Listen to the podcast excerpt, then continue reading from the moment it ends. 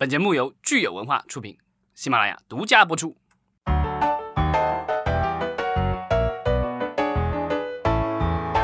欢迎大家收听新一期的影视观察，我是老张，我是九千。这一期我们接着上一期继续聊我们的这个综艺。上一期我们其实回顾了上半年，其实不止上半年了，应该还包含到了七月，对吧？嗯，所以呢，这一次的话，我们其实这个是展望，跟之前一样。本来我们之前的节目都是疫情之前都是一次录两期的，但是因为疫情的这个特殊情况，所以我们这次是分成两期录了。所以这期我们要聊的就是下半年，其实就是现在，其实我们已经到八月了，其实就是我们的这些年底啊，这个三四季度有什么样的一些综艺节目值得期待？嗯，感觉年下半年的综艺比上半年会更丰富一些。我们这一期的节目是分两大块儿，第一块儿是先说下半年比较有趣的一些垂类的综艺，比如说像呃女性类的，然后带货类的综艺，还有包括喜剧类的。第二大块儿就是去看一看各个平台有哪些值得关注的新综艺。对，就是在我们聊之前，我先要吐一个槽，就是现在的这个综艺节目，就是尤其是网综啊，真是越来越长，我受不了了。我随便看一个时长都是两个多小时、三小时，还不加这个各种各样的花絮。对，就感觉这种长视频平台被这些短视频给抢夺了这个用户的娱乐时间，也没有办法。很多他做的时间越长，可能他需要拆出来的短视频就越多。这样的话，想要去争夺一下用户的时间，但是也不一定能够争夺过来。但我觉得可能也是因为这个对营收上，我不知道，因为我看稍微看了几个，然后就发现这个现在的口播真的是越来越长，而且赞助商也是很多了。这片头的这个赞助的话，基本上也能好几分钟。嗯，赞助商很多，其实是一个市场回暖的标志。如果赞助商太少了，那可能综艺也就在遇冷了。所以，如果你看的综艺赞助商很多的话，其实是一个好的好的标志。对，那看来还是欣欣向荣的这个综艺节目了。嗯，那咱们就一类一类来先来讲吧。第一大类是这个女性类，也就是咱们的这个姐姐类，对吧？最近最火的综艺节目就是《浪姐》了，对吧？就大家看到浪姐这个爆款出来之后，其他的平台也都纷纷就立项了同类型的综艺，比如说像腾讯，它出了一款由赵薇担任发起人的国内首部女性独白剧。这个虽然说是剧啊，但是它其实还是综艺综艺方向的，叫做《听见她说》。所以这是一个伪剧是吧？对。然后，爱奇艺也官宣了一档综艺，叫《不愧是姐姐》，将选择呃多位三十加的魅力女性艺人与已经成团的女团成员 PK 出道。嗯，这个好像就是比这个浪姐、乘风破浪姐姐好像又进一步了，对吧？就不只是三十加的，然后和小姐姐一起同台竞技了。就听她这个介绍，就感觉这个节目上马的很快，就是很多这个节目的逻辑好像也不太通。你想。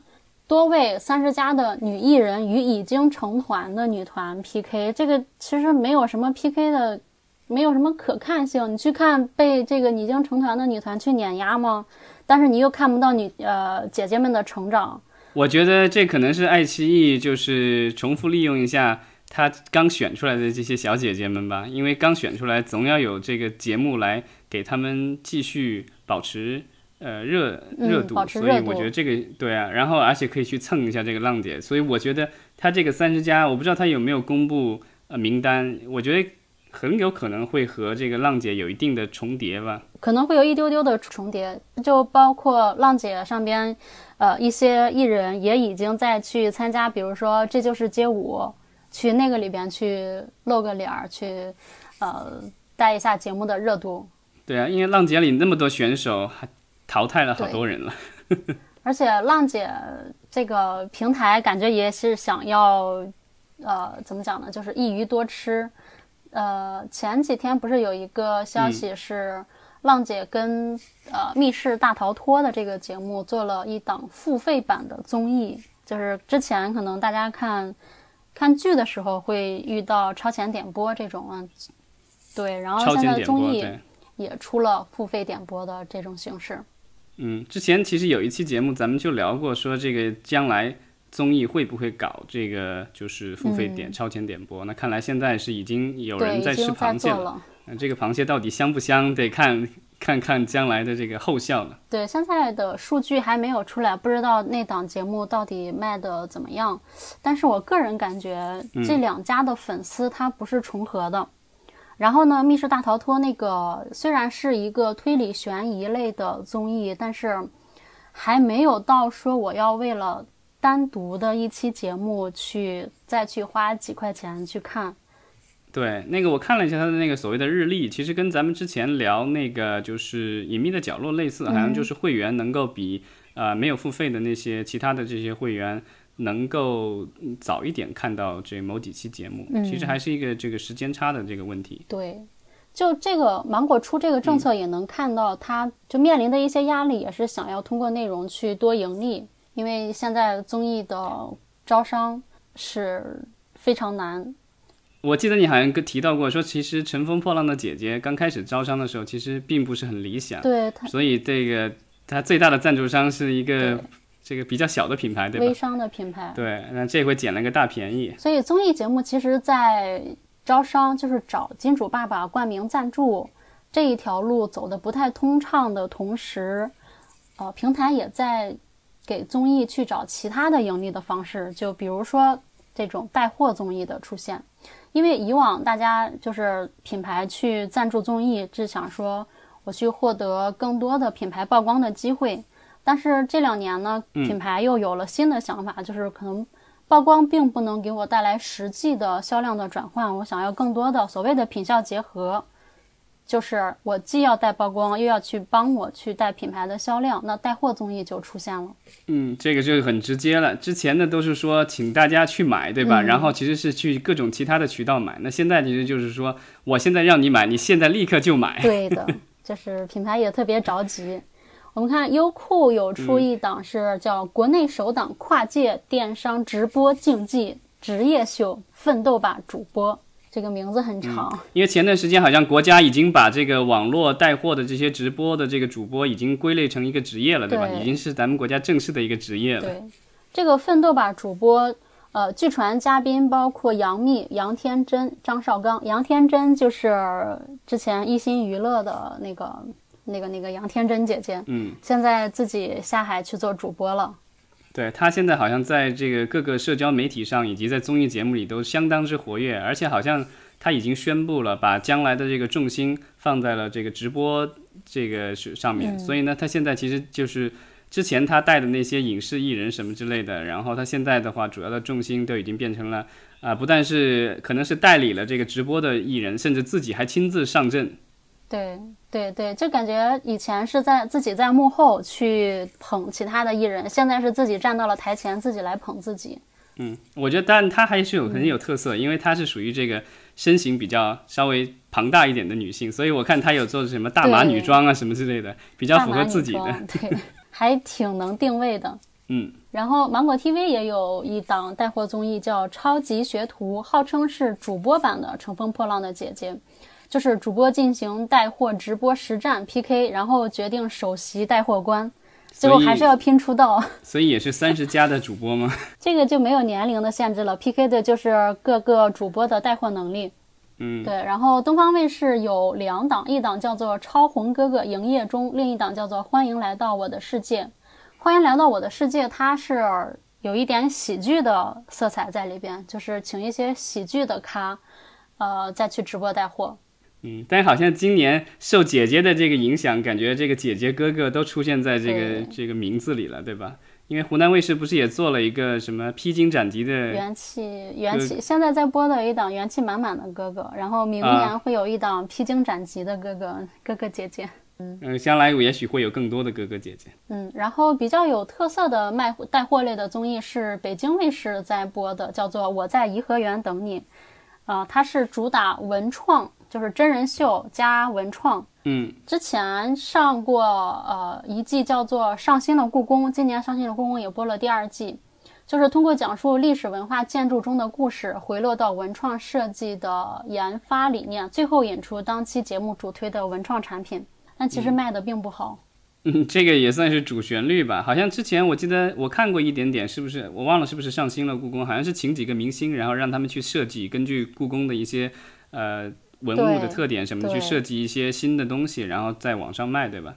但对，有一阵儿不是故宫自己的这个淘宝店里卖那个什么口红啊什么之类的，这个好像卖的还不错。但是我不知道这些明星设计的这些东西怎么样。呃，明星只是挂牌儿，最后是还是由实际的设计师来去设计。上新了故宫第一季有跟今日头条的国创频道去合作，去征呃去征集这种文创产品。今年的颐和园，因为本来颐和园这个 IP 就没有特别的响亮，不如故宫的 IP 有号召力，所以今年我在颐和园等你，本身节目播的就没有没有什么水花，文创产品就只能是、可能就摆摆样子而已。但我觉得这个北京卫视也是因地制宜啊，因为也就他占的这些资源，对吧？不用白不用。对呀、就是感觉湖南卫视是不是可以考虑出一档，比如说叫我在岳阳楼等你，然后湖北卫视出一档我在黄鹤楼等你。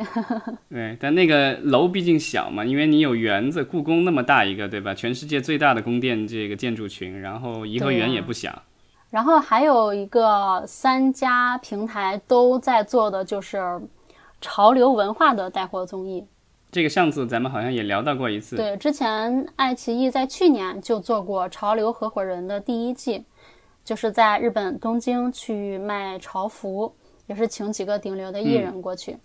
呃，然后今年爱奇艺的《潮流合伙人》第二季还会还会再播，然后优酷的是七二零潮流主理人。优酷今年请到了吴亦凡，去年吴亦凡是在《潮流合伙人》去卖货，今年就到了优酷的七二零潮流主理人。嗯，优酷做这种节目应该还有优势，因为它毕竟属于阿里系，和淘宝可以比较呃无缝链接，是吧？就听起来它的产业链是完整的，但是能不能出来，就还要看这个节目本身的质量。对，优酷唯一的这个缺点就是现在属于优爱腾里最不入流的。对，就感觉芒果都要把它超过了。对对对，感觉老三的位置也不保了。然后今年下半年依然是有非常多的喜剧，其实喜剧品类，呃，东方卫视是有非常多的，而且非常成熟的喜剧厂牌，呃，像《欢乐喜剧人》相声有新人》这些。湖南卫视今年也在做它的喜剧类的节目，上半年做了叫《你笑起来真好看》，对，然后下半年还有一档叫做《喜剧不谢幕》，然后浙江卫视在做的喜剧类的叫《后浪可畏》，这个只是截取了后浪的这个名头而已。对，东方卫视下半年有两档，一档是我们之前有介绍过的《欢迎来到我的世界》，就是喜剧带货；另一档就是综艺喜剧王。就东方卫视的喜剧类节目都，它的名字都非常的有规律，《欢乐喜剧人》、综艺喜剧王。嗯，都喜欢五个字是吧？对，上面是我们的第一大块儿，就是呃下半年比较下半年可以看的这些垂类的综艺。然后第二块儿就是各个平台值得关注的节目。我们先说两个小的平台，对，就老张最近有没有关注 B 站的动作？呃，不多，但上次你提过这个，就是 B 站要做一个说唱类的节目，对吧？然后，但是当时好像名字还没出来，那现在好像名字已经出来了，对吧？对，名字定了，叫做《说唱新时代》，邀请了一些在说唱圈里边比较知名的一些说唱选手进去，然后嘉宾呢，我看也有李宇春，但是这个节目好像也没有特别的出圈，也只是在 B 站自己的圈子里边传一传。另外，嗯、对啊，呃，另外 B 站有一档有一档他自己的综艺，呃，叫做《花样实习生》，这个也是在东方卫视上播出，就是请蔡明、吕良伟，然后还有一个是叫韩乔生，你知道这个人吗？对，我知道就是这个原来的体育主播，对的，就这三个名字，然后再跟 B 站这个名字放在一起，就觉得次元壁好像不是特别的牢固。嗯，我在那个，其实我在抖音上其实刷到过他们的视频，嗯反正这个就是都是都是已经步入老年的这个艺人，然后他们聊的那个话题，反正我觉得有点尴尬，但是一看起来也是别有一番风味了。对，就是他们去 B 站做实习生的一个真人秀，其实也是大家也是想要在节目里面看到中老年艺人如何出如何冲破次元壁的故事。对，美国其实拍过类似这样的电影，我记得好像是罗伯特·德尼罗演过一个，就叫《实习生》吧。然后他去这个去一个时尚公司实习是吗？我看过那个电影。对对对对啊，这个其实我感觉他是不是从这个电影里找到了，突然找到了灵感。然后另一个呃小的平台就是西瓜视频，西瓜视频最近比较大的一个动作就是。好声音二零二零的全网独播是放在了西瓜视频上边。嗯，我记得好声音以前是在浙江卫视播，然后平台的话好像几个平台都播的，对吧？对，就几家平台都会播。今年就是直接只只放到了西瓜视频上边。嗯，那看来到时候抖音上肯定又是掀起一波中国好声音的浪潮了。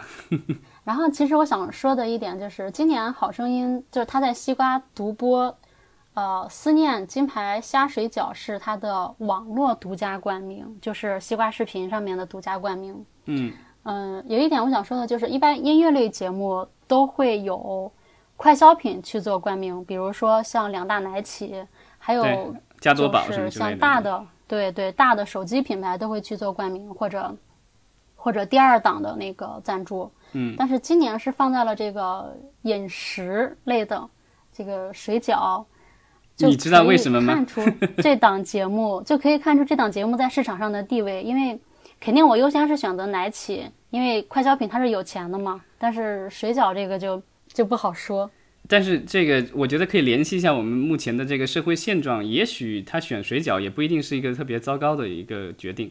因为我记得前一段时间新闻说，因为疫情的影响啊，平时大家都可以下馆子，然后现在的话，很多人都没有办法下馆子，所以呢，这种速冻食品的话，现在销量好像是增长的特别快。很多的以前的很多的一些餐饮企业做实体餐饮的，现在也都做这种所谓的方便食品，就是速冻类的方便食品。所以也许我觉得这个水饺去投这样的一个年轻人的节目，其实是很很符合他的这个就是。它现现在的这个市场的需求呢？然后西瓜视频我还想说一点，就是它最近跟新事项联合出品了一档内容，叫做《遇见烟火》，是首档创作人与素人对谈式的纪录片。嗯，这个名字就是呃，创作人与素人对谈式的纪录片，可能大家听起来有点抽象。它其实就是，比如说一个在一线城市生活的社畜，可能二十五岁上下。觉得生活没有意义，每天都在加班，九九六什么的，就是节目就会邀请他去到，呃，西瓜创作人，就比如说像华农兄弟，就是养竹鼠的那那那两个兄弟，现在也不让养了，去到去到他们他们的住处，跟他们一起聊生活，聊事业。这个是不是就是一个类似于像湖南卫视原来做那个《变形记》？嗯，也也不一样。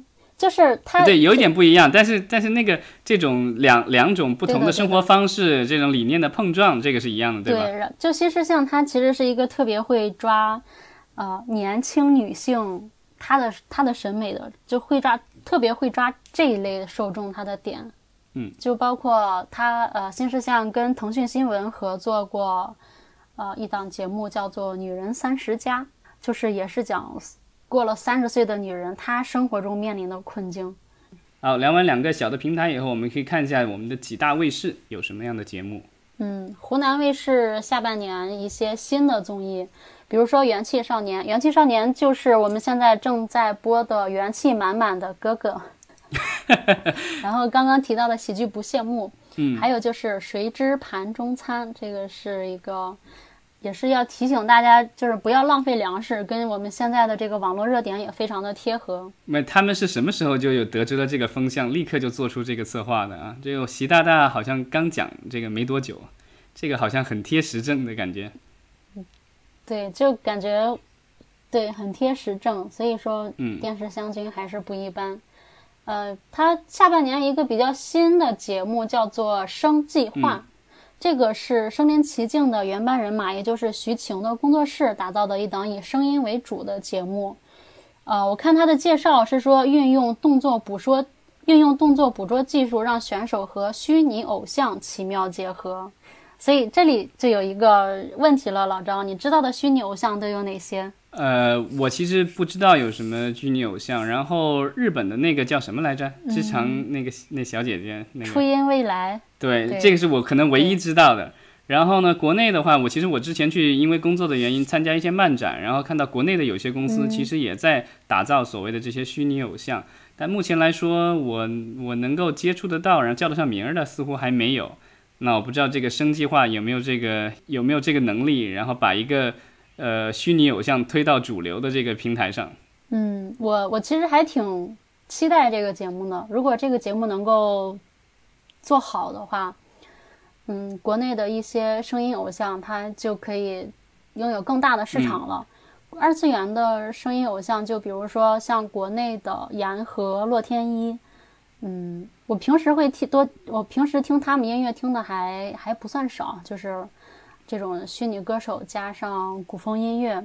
但其实我很纳闷的是，就是如果你唱得好的话，就算长得不怎么样，也用不着通过虚拟偶像出道。嗯，不是他的他的声音其实是，就是说我用我捕我我捕捉到你的声音，就是会有一些你自己的声音特色，然后再加上一些人工智能，再去给它创造成另外一种新的声音，而不是说单纯去用某一个艺人的声音。我明白了。还有就是这种这种虚拟偶像，它其实。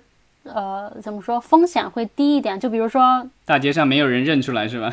不是，就是这种虚拟偶像，我把它打造出来之后，不会担心他会出绯闻，不会担心他有负面，他也不用休息。对，假如背后的声优出了问题的话，随时可以换掉，是吧？对，他的声优其实就是技术合成的，所以我不担心他的他的这个后边的人会会有什么问题。而且虚拟虚拟偶像和虚拟声优这一块，B 站也在做。就我们刚刚讲的那个，呃，花样实习生蔡明就在 B 站推出了自己的虚拟声优，叫做菜菜子，菜菜子还是明明子？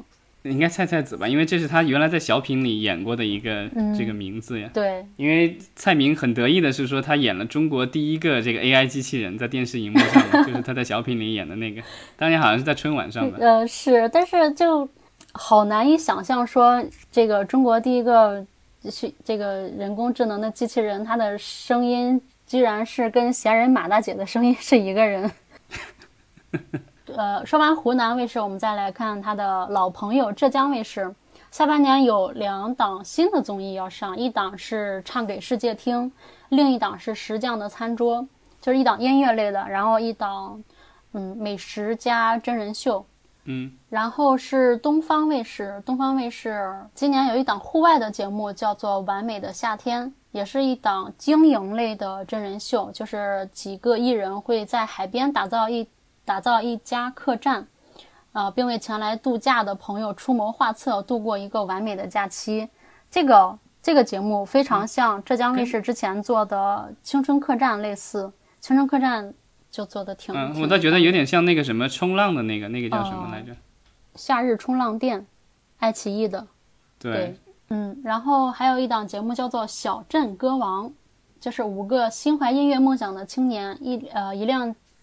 一辆驶进边陲小镇的房车，在旅行演唱中表达对理想生活方式以及音乐的主张和向往。就是音乐加真人秀，目前为止国内没有走出过成功的案例，一个都没有。但这种音乐类节目，我觉得你要红的话，必须我觉得可能你的歌得先红，所以得看他们的歌怎么样了。对。然后他的两档宗恩带的节目，一个叫《我们的歌》。我们的歌去年第一季号称是蔡琴的综艺首秀，然后就是他的一个旗舰综艺叫做《中国达人秀》。对，这是我们之前聊过，就是停播了好几年，然后这个现在又王者归来，是吗？反正中央带就做的再差，它也不会没有人看，就还是有固定的受众。嗯，我觉得《中国达人秀》比较好的一个地方在于，因为它都是一小段一小段的表演，所以特别适合放在短视频平台上。然后甚至很多的朋友圈的分享，我看啊，不是朋友圈，就是在那个就是微信的一些群里面转发什么的也挺多的，包括中国的达人秀以及国外的达人秀。对，是这样的。然后我们看几个网络平台，腾讯，嗯，腾讯它其实，呃，我看了它的片单，就是感觉它在做一个，呃，怎么说呢，就是去解决它的选秀明星的再就业问题，这个是一方面的。呃，一方面的理解，另一方面其实就是说，他是想要把整个娱乐的产业链整个完整的产业链都走通。就比如说我选秀，然后把这些呃艺人选出来，选出来之后再去输送到我的我的平台的不同的综艺和影视剧里边。这个想要做内循环是吧？对的，对的，对的，这个这个这个解释太好了。借用今天流行的一个词，就比如说杨超越继续加盟《心动的信号三》，然后 Res 杨张颜齐领衔开启体验综艺《人间指南》，硬糖少女三零三西林娜依高加盟令人心动的 Offer 二，然后腾讯今年喜剧类的内容有一个还我还挺期待的，叫做脱口秀反跨年。这个是不是应该是年底才会有的一个节目啊？啊，对，它有一点像，就比如说罗振宇跨年的时候会去做《时间的朋友》演讲，那今年的话就是用脱口秀来去做跨年，就是大家一起跨年的时候看脱口秀。嗯，因为现在在那个播那个脱口秀大会新的一季嘛，所以我不知道是不是这一季的这个冠军还有这些。前面几遍的学出来以后，然后会参加这个反跨年，我也不知道这个我的猜想，因为刚才咱们一直在讲内循环。现在现在的节目对，现在节目名单都还没有出来，不过我觉得应该会是你说的那样。然后爱奇艺今年有一档新的综艺，它的名字叫做哈哈哈哈哈。七部哈利波特连起来是什么？是吧？对，它号称是邓超、鹿晗、陈赫续写综艺铁三角的传奇。是一档公路电影式的开放真人秀啊，又是又是这种公路式的真人秀。公路式的真人秀在国内也也没有成功的案例。这档节目是节目中五位明星嘉宾即将集结成团，从中国东部出发，横贯全国，抵达西北地区。节目组会为他们每日设置不同的问题，嘉宾只有解决问题，才可享受到真正的轻松。对，我觉得就是今年受疫情的影响，现在所有的这个旅游类节目全部都是在国内游了。对，然后呢，爱奇艺也推出了一个以虚拟人物为主角的竞演节目，叫做《跨次元新星》。呃，现在只出了拟邀的名单，就可能会邀请 Angelababy 和小鬼王琳凯，就是集结来自众多公司的虚拟人物，然后通过多轮的激烈角逐。然后选出二零二零年地表最强跨次元新星，有一点像，就是《青春有你之虚拟人物版》。嗯，看来这个虚拟偶像这个东西还是有不同的公司在角逐这个这个赛场。虚拟人物这一块儿算是这两年又一个就所谓二次元领域的一个小的风口。嗯，然后芒果的下半年，我们之前有讲过那个超级学徒，就是。电商带货类的，然后还有一档就是《乘风破浪的姐姐》的衍生节目，叫做《姐姐的爱乐之城》，它就是有一点像花样姐姐的那个类型。嗯，但这个跟原来的那个《爱乐之城》那个音乐剧的那个有任何关系吗？没有任何关系。它这四个字就是《爱乐之城》的那个“城”是旅程的“城”，它不是城市的“城”。明白，明白。嗯，但感觉就是这个这个谐音梗真是有点。然后还有三档新的节目，一个是《小情歌》，是讲新生代男女歌手组情歌 CP。嗯，这个倒挺挺特殊的，因为九十年代一度这个情歌对唱非常之流行，现在已经很少了。嗯，然后一档叫做《岛上有人》，是六位嘉宾携爱宠赴海岛，进行一场为期十五天的探索实验。就是明星加宠物等，然后一档叫做去冒险吧，是两位嘉宾开启冒险之旅，用户可以为嘉宾做选择，决定下一步的行动。就单从他这个特别简短的介绍来看，有一点像我们在上期节目里提到的那个韩综，就是男神一起来看你。这个应该是没有没有正式的授权吧？没有，只能说就借鉴吧。嗯嗯，然后优酷今年在呃音乐打歌领域，就今年下半年在音乐打歌领域比较多，就还是就说到优酷，还是会觉得它它整个内容，就包括今年的今年优酷也做了选秀，叫做《少年之名》，就是播出的一点点水花都没有。它的我看了一期节目，它里边的选手。都也会特别后悔，说我来参加这档节目，所以你 就能想象这个节目有多尴尬。但之前优酷不是说要把这就是这个打造成一个系列嘛？但感觉好像现在我能看到的，好像就是这就是街舞，好像还在做，其他的那些还在做吗？对，只有街舞出来了，其他的其他的就没有在做了。嗯像什么这就是原创，像什么这就是原唱，还有一个机器人的什么的，是吧只只？做了只做了一季，机对机甲的那个机甲的去年好像也做了，但是今年在它的片单里边没有看到。嗯，那看来这个这就是街舞应该是硕果仅存了。这就是街舞还挺好看的，我我最近每周都在追。嗯，我看了那个就是他们的这个开头啊，这个片头，哇，这个应该是花了不少钱，做的很炫酷，各种特效，至少做出了中国大片的感觉。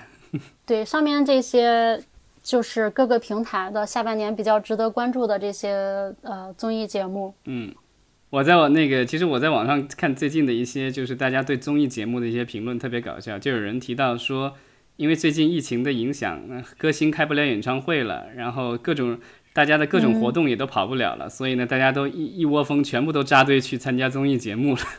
我不知道这个这个这样的评论有多少的真实性，但看起来好像是确实是下半年的话，我们的这个综艺节目应该还是非常之繁荣。也希望下半年能够出几个爆款出来。